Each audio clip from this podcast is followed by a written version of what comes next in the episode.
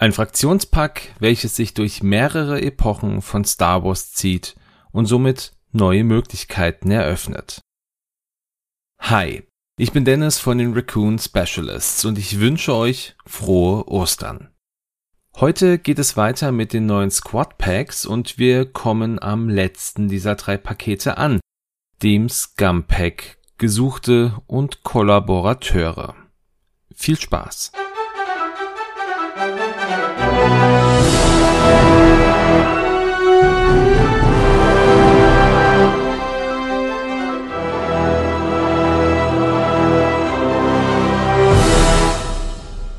Durch dieses Scumpack erhalten wir neue Piloten für die HWK 92 und den Y-Wing.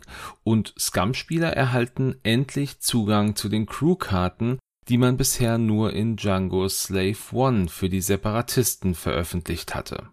Da Gesuchte und Kollaborateure jetzt leider keine Gruppierung im eigentlichen Sinne, sowas wie die Phoenix-Zelle oder die Skystrike Academy ist, kann ich hier natürlich jetzt auch keine Details nennen. Wichtig ist nur, dass wir eine Reise durch die Zeit machen, da wir Piloten haben, die während der Klonkriege, während der Rebellion und während der Ära der ersten Ordnung aktiv waren.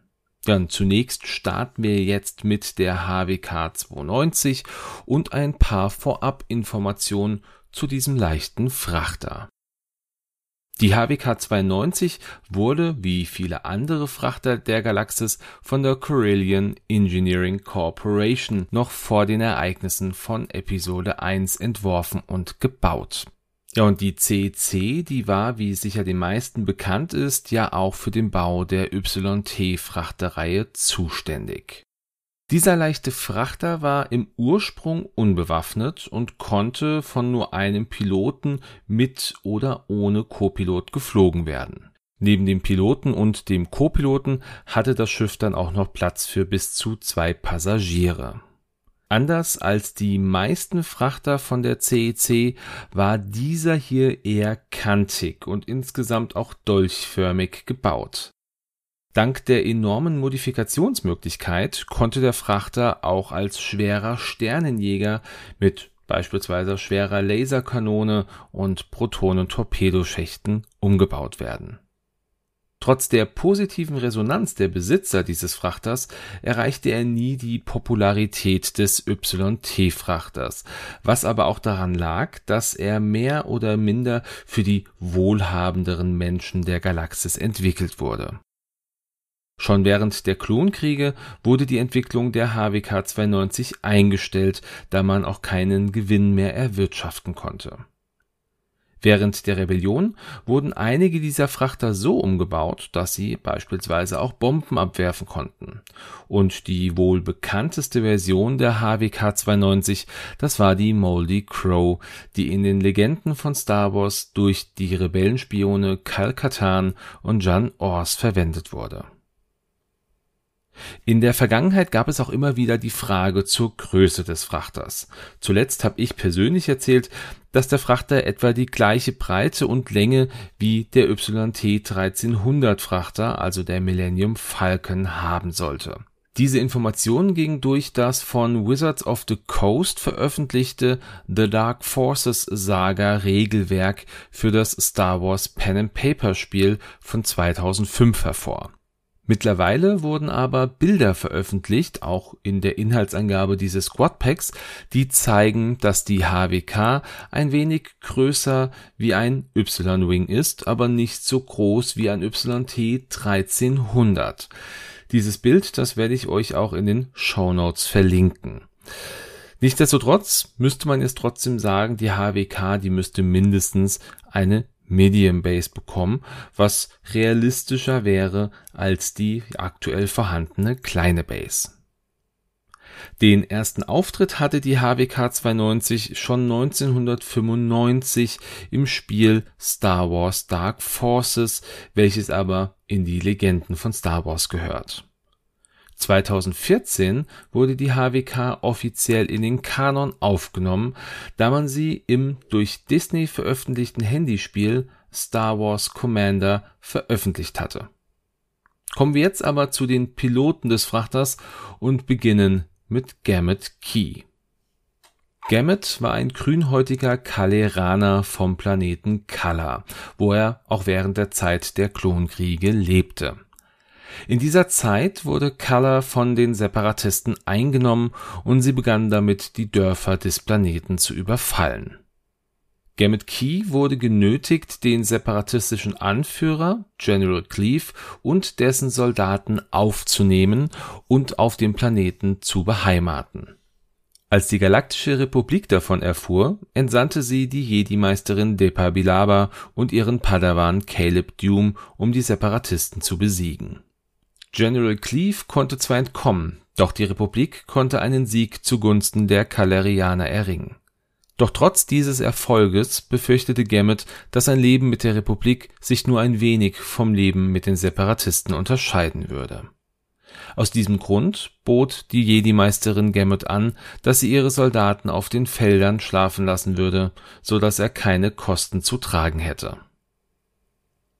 Als im Laufe der Klonkriege die Order 66 ausgerufen wurde, blieb Keller relativ verschont durch das Imperium doch wurde der Planet immer wieder von Schmugglern und Dieben aufgesucht. Eines Tages überraschte Gamut den Kaleraner Kasmir und einen Jungen bei einem Diebstahlversuch. Gamut wurde informiert, dass es sich bei dem Jungen um einen Padawan handelt, und Kasmir bot Gamut an, den Jungen haben zu können, wenn man ihn gehen lassen würde. Gamut nahm Caleb nun also gefangen und kontaktierte das Imperium, die eine hohe Belohnung auf ihn ausgesetzt hatte Jedoch wurde Gamut von Kasmir hintergangen und dieser befreite Caleb aus der Gefangenschaft. Durch seine Loyalität gegenüber dem Imperium wurde Gamut danach aber dennoch zum Gouverneur der Provinz und erhielt eine volle imperiale Autorität. 14 Jahre nach diesen Ereignissen trafen Gamut und Caleb der sich jetzt Kanan Jarrus nannte, erneut aufeinander, nachdem Kanan eine verschlüsselte Nachricht eines Freundes bekommen hatte. Hier lernte Gamut Ezra Bridger kennen. Ja, so viel zu Gamut Keys Geschichte. Er wurde durch die Comicserie Star Wars Kanan The Last Padawan von 2015 in den Kanon aufgenommen und findet auch immer wieder einen Auftritt in dieser Comicreihe. Seine Fähigkeit, das ist die folgende. Zu Beginn der Endphase darfst du zwei Charges ausgeben, um dich selber oder ein Schiff in deinem Rotationsfeuerwinkel mit einem oder mehreren kreisförmigen Markern zu wählen. Während der Endphase werden kreisförmige Marker nicht von jenem Schiff entfernt. Gemmet ist dank seiner imperialen Autorität dazu berechtigt, gewisse Vorteile zu verschaffen. Da er aber primär an sein eigenes Wohl denkt, kann er seine Fähigkeit nicht nur für einen Freund, sondern natürlich auch für sich selber wählen. Zumindest sind das meine Gedanken dazu. Der nächste Pilot bringt das erste Mal überhaupt der Scum-Fraktion die Möglichkeit, die gute Seite der Macht zu verwenden. Es geht um Kanan Jarrus.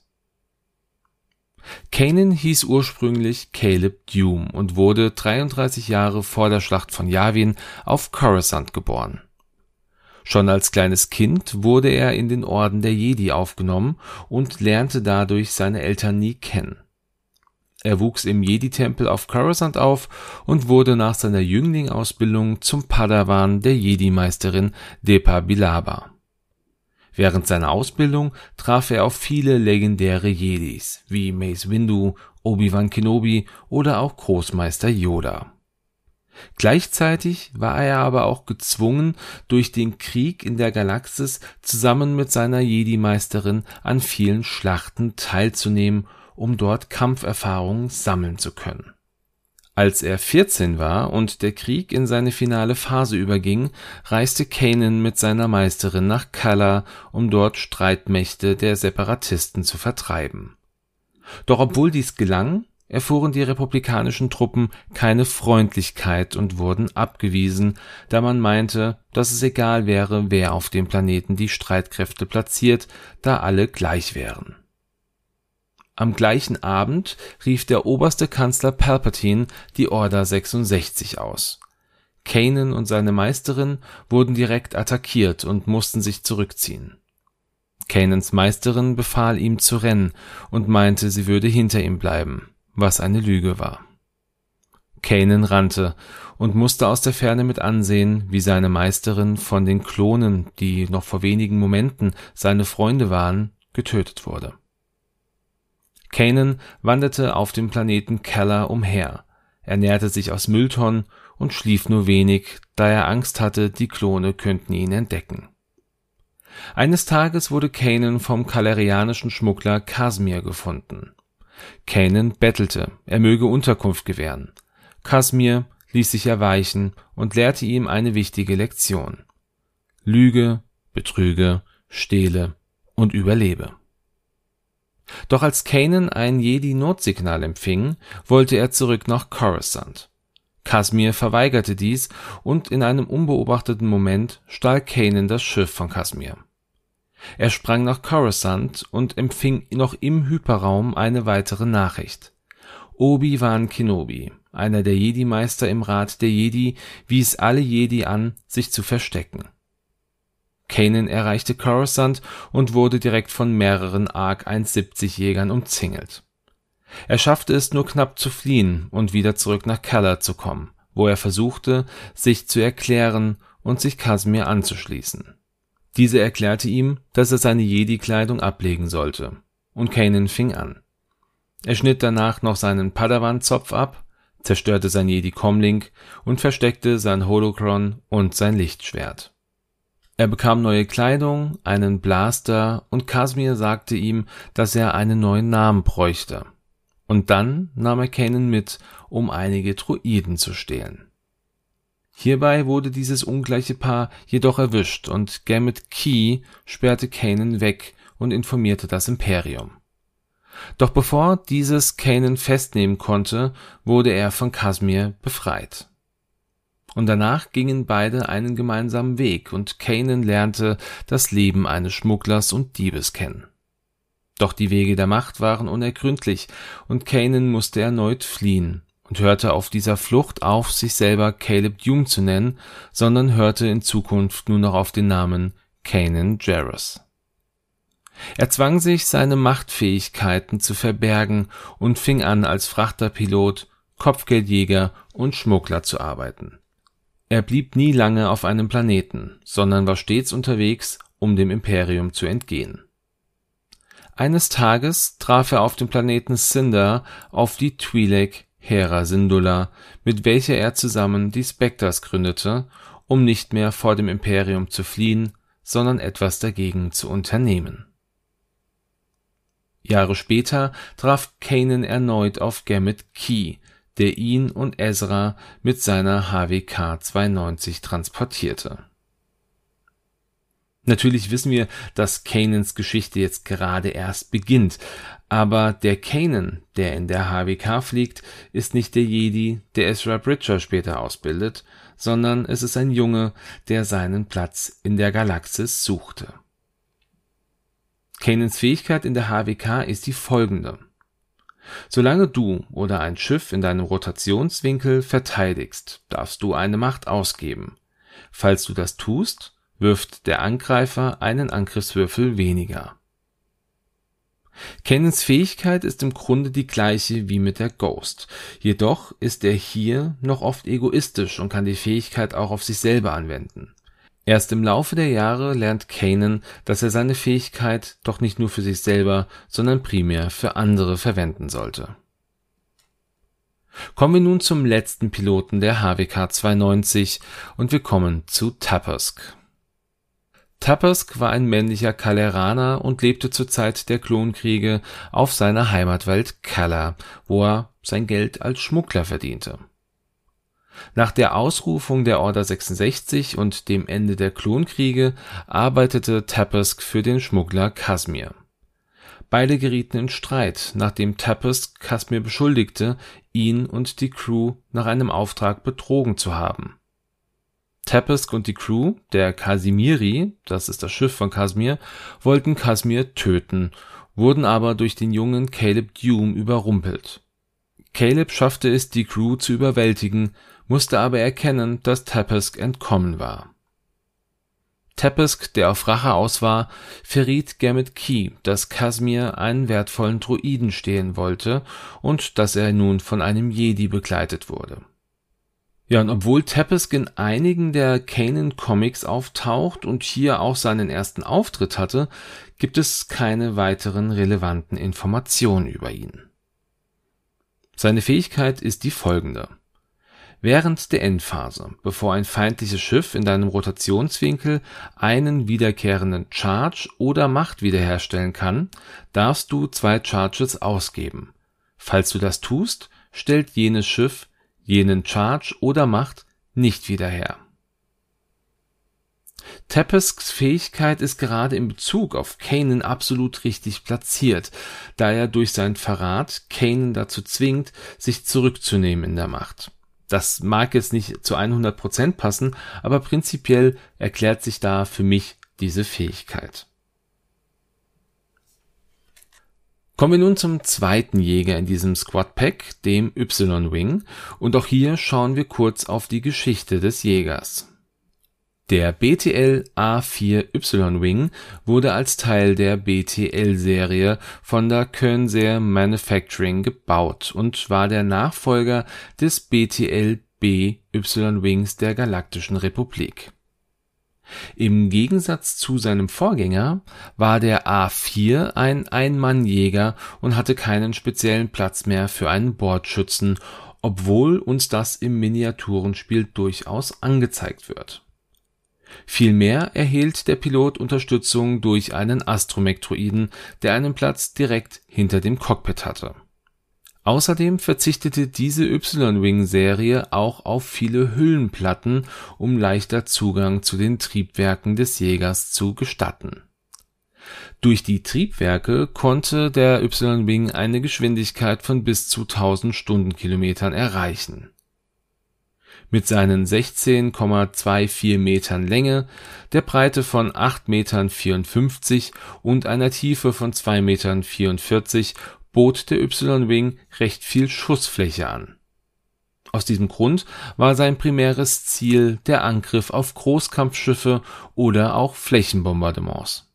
Hierbei wurde er die meiste Zeit von wesentlich schnelleren Jägern beschützt Ausgestattet war er mit zwei Laserkanonen, einer Ionenkanone, die auf einem rotierenden Turm befestigt war, zwei Proton-Torpedowerfern sowie Abschussvorrichtungen für Ionentorpedos, Cluster- und Erschütterungsraketen und Abwurfschächte für Protonenbomben nach der Ausrufung des Imperiums verlor Corsair die Regierungsaufträge für den Bau der Y-Wings und die schon gebauten Jäger wurden über die lokalen Märkte an Privatmenschen oder auch planetare Verteidigungseinrichten verkauft. Da das Imperium aber befürchtete, dass man diese Jäger auch gegen es selber einsetzen könnte, wurde der Auftrag erlassen, alle restlichen Jäger zu zerstören ein großer Teil konnte aber am Ende durch die Spectres gerettet werden und ging in die Reihen der Rebellion ein.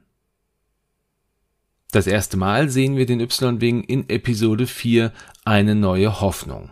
Er wurde aber durch die Serie Star Wars Rebels chronologisch schon früher in den Kanon aufgenommen der erste Pilot, den wir uns hier genauer anschauen, ist kein er, sondern eine sie und heißt Alice Hadressian. Alice war eine menschliche Frau, die dem Imperium zeitlich zwischen Endor und der Schlacht von Jakku als TIE Fighter Pilotin und später auch als Offizierin des Imperialen Sicherheitsbüros ISB diente. Auch ihr Bruder diente dem Imperium und war in der königlichen Garde des Imperators doch ihr Bruder starb während der Schlacht von Jakku, und mit diesem Ende des Imperiums verließ auch Alice dieses und fing an als Geschäftsfrau und Anführerin der paramilitärischen Fraktion der Amaxinenkrieger zu arbeiten. Dennoch pflegte sie auch immer weiter Kontakte zu imperialen Restgruppen, die sich mittlerweile Erste Ordnung nannte, und auch zu verschiedenen Verbrecherkartellen Durch ihre geniale Führung schaffte sie es, aus einer kleinen Gruppierung eine enorm durchsetzungsfähige Bedrohung für die neue Republik zu erschaffen. Man nahm Alice als eine enorme Loyalistin des alten Imperiums wahr. Das führte dazu, dass ein Mann namens Casterfo, der sich als imperialer Sympathisant ausgab, ihr Vertrauen gewinnen und sie somit schwächen konnte, da dieser für die neue Republik und Leia Organa arbeitete. Diese versuchte schon länger, die Amaxin-Krieger ausfindig zu machen und zu stoppen, da sie eine enorme Bedrohung darstellten. Doch durch eine politische Intrige, die zutage förderte, dass Darth Vader Leias Vater war, wurde Leia gezwungen, ihre politischen Pläne über Bord zu werfen. Man nahm an, dass Leia nun aufhören würde, die Amaxin-Krieger zu suchen, doch das Gegenteil passierte und Leia fand die Basis der Krieger. Durch einen unglücklichen Unfall wurde aber die Basis sowie beinahe alle Krieger getötet, was Alice als schweren Rückschlag aufnahm. Als man ihr mitteilte, dass die Erste Ordnung die Amaxin-Krieger nicht weiter unterstützen würde, flehte und bettelte sie, dass man ihr die Möglichkeit geben sollte, Leia Organa zu töten, um somit ihre Krieger zu rächen doch da Leia politisch schon am Ende war, sollte Alice die neue Kandidatin für den republikanischen Senat töten, Tai Lin Gar. Das war eine enge Freundin von Leia. Der Mordanschlag gelang und Tai Lin starb. Und Alice, die nicht in Gefangenschaft geraten wollte, richtete sich selber hin. Alice Hatrisian wurde in den Kanon durch das Buch Star Wars Bloodlines von 2016 aufgenommen Ihre Fähigkeit ist die folgende: Solange du einen Primärwinkelangriff durchführst, falls du beschädigt bist, darfst du eines deiner Fokusergebnisse in ein Crit-Ergebnis ändern. Solange du verteidigst, falls du beschädigt bist, musst du eines deiner Fokusergebnisse in eine Leerseite ändern. Alice ist, wenn man es genauer betrachtet, eine Extremistin die alles dafür tut, um ihre Ziele zu erreichen, auch wenn es heißt, selber Schaden zu nehmen oder sich im Zweifel selber zu töten. Kommen wir jetzt zum nächsten Piloten, über den wir so gut wie nichts wissen. Es geht um Lima Kai. Lima Kai war ein Sicherheitsoffizier der Ginata Sicherheitsgruppe. Er kommandierte eine EF-76 Nebulon B-Fregatte mit dem Namen Opportunity, die auch ein Teil der Ginata war. Von der Opportunity wurde das Projekt Auferstehung geleitet, welches ein Bestandteil in der Singleplayer-Kampagne von Star Wars Battlefront 2 ist Anders als anzunehmen, flog Lima Kai dort aber keinen Y-Wing, sondern einen modifizierten N-1 Sternenjäger von Naboo. Während einer Verfolgung durch die ehemalige imperiale Agentin Aiden Versio wurde Lima Kai abgeschossen und getötet ja, und mehr ist leider auch über diesen Piloten noch gar nicht bekannt und sein bisher einziger Auftritt und dieser auch nur in Form seiner Stimme war in Star Wars Battlefront 2 im Add-on Resurrection. Seine Fähigkeit, das ist die folgende, Bevor du kämpfst, falls du nicht im Frontfeuerwinkel eines feindlichen Schiffes bist, darfst du ein feindliches Schiff in deinem 180 Grad Frontfeuerwinkel als Ziel erfassen. Ja, und wer hätte es gedacht? Ich habe absolut keine Ahnung, warum er diese Fähigkeit hat. Was bringt ihm das? Ich, also kann ich einfach nicht sagen. Vielleicht habt ihr eine Idee. Ähm, lasst es mich gerne wissen. Ja, und über den letzten limitierten Piloten dieses Packs, ja, ist noch weniger bekannt als über Lima Kai. Es geht um Patrick. Er war ein männlicher Mensch, der für die Amaxin-Krieger gekämpft hat und seine Erwähnung im Buch Star Wars Bloodlines findet. Sein Kartenuntertitel ist Servierten Attentäter. Und das sogenannte Servierten Bombenattentat ereignete sich, als die Amaxin-Krieger das Konferenzgebäude des Galaktischen Senats auf Hosnian Prime mit einer Bombe attackierten dieses Attentat diente als Ablenkung, um der Ersten Ordnung Zeit für einen Angriff auf die Republik zu geben. Und für dieses Attentat war Patrick mitverantwortlich. Ja, und mehr gibt es leider auch gar nicht zu ihm, noch natürlich seine Fähigkeit, die da heißt, nachdem ein befreundetes Gerät detoniert ist, das du als Ziel erfasst hast, erhält jedes feindliche Schiff in Reichweite 0 bis 1 jenes Geräts einen Anstrengungsmarker. Ja, und im Grunde ist seine Fähigkeit ein Zeichen dafür, dass er sich offensichtlich gut mit Bomben und Detonationen auskennt, ja, als servierten Attentäter für das servierten Bombenattentat würde das natürlich am meisten Sinn ergeben. Ja, und bevor wir jetzt zum Schluss dieser Folge kommen, werfen wir noch einen Blick auf diese beiden Mini-Fraktionen, die wir mit dem Y-Wing erhalten. Die Amaxin-Krieger und die Genata Sicherheitsgruppe, auf die ich jetzt auch nur ganz kurz eingehen werde. Die Amaxin-Krieger waren der Sage nach ein Kriegervolk aus der Zeit noch vor der alten Republik.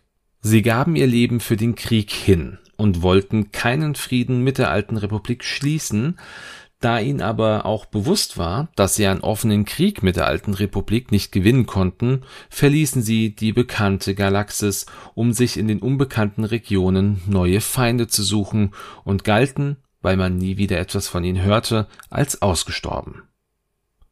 28 Jahre nach der Schlacht von Yavin benannte sich eine paramilitärische Organisation nach diesen Kriegern, ohne dass es einen direkten Zusammenhang zwischen den beiden Gruppen gab das erste Mal hört man von den Amaxin-Kriegern im Buch Star Wars Bloodlines. Die ursprüngliche Kriegerrasse wird aber wesentlich früher durch The High Republic Into the Dark in den Kanon aufgenommen. Kommen wir zu Genata Sicherheit. Die Genata Sicherheit oder auch kurz JSEC, also die englische Abkürzung für Junata Security war eine Strafverfolgungsbehörde, die während der Zeit des Imperiums ihren primären Sitz auf dem Planeten Vardos hatte.